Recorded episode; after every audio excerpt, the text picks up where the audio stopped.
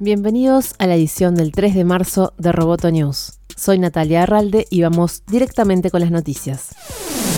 Un reporte de Bloomberg asegura que el mayor fondo de inversión de Twitter, Elliott Management, impulsa un cambio en la cúpula de la compañía y que quiere que Jack Dorsey deje de ser el presidente ejecutivo. Las fuentes de Bloomberg aseguran que Elliott Management ha tenido discusiones constructivas con Twitter y que ha propuesto cuatro directores. Jack Dorsey ha sido cuestionado por no dedicarse full time a Twitter, sino dividir su tiempo con Square, una firma fundada por el mismo Dorsey, y por su plan de pasar seis meses en África.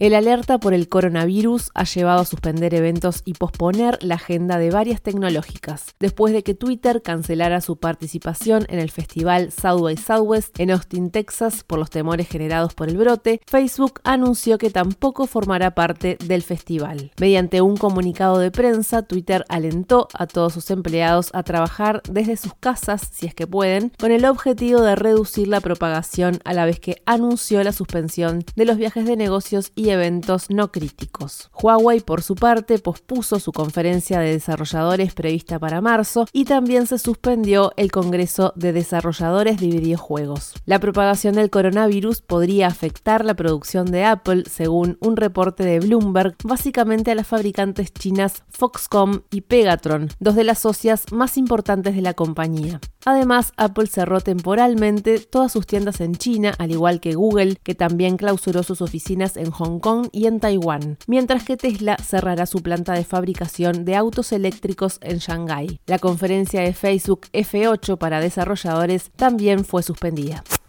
Waymo, la empresa desarrolladora de autos sin conductor, anunció su primera ronda externa de recaudación de fondos. La división autónoma de Alphabet recaudó 2.25 mil millones de dólares en una ronda de financiamiento dirigida por Silver Lake, la Junta de Inversión de Plan de Pensiones de Canadá y Mubadala Investment Company, el fondo soberano de Abu Dhabi. Hasta ahora, Waymo era un caso atípico en el mundo de los autos sin conductor, dependiendo casi exclusivamente de su matriz corporativa. La firma pasa a un siguiente nivel.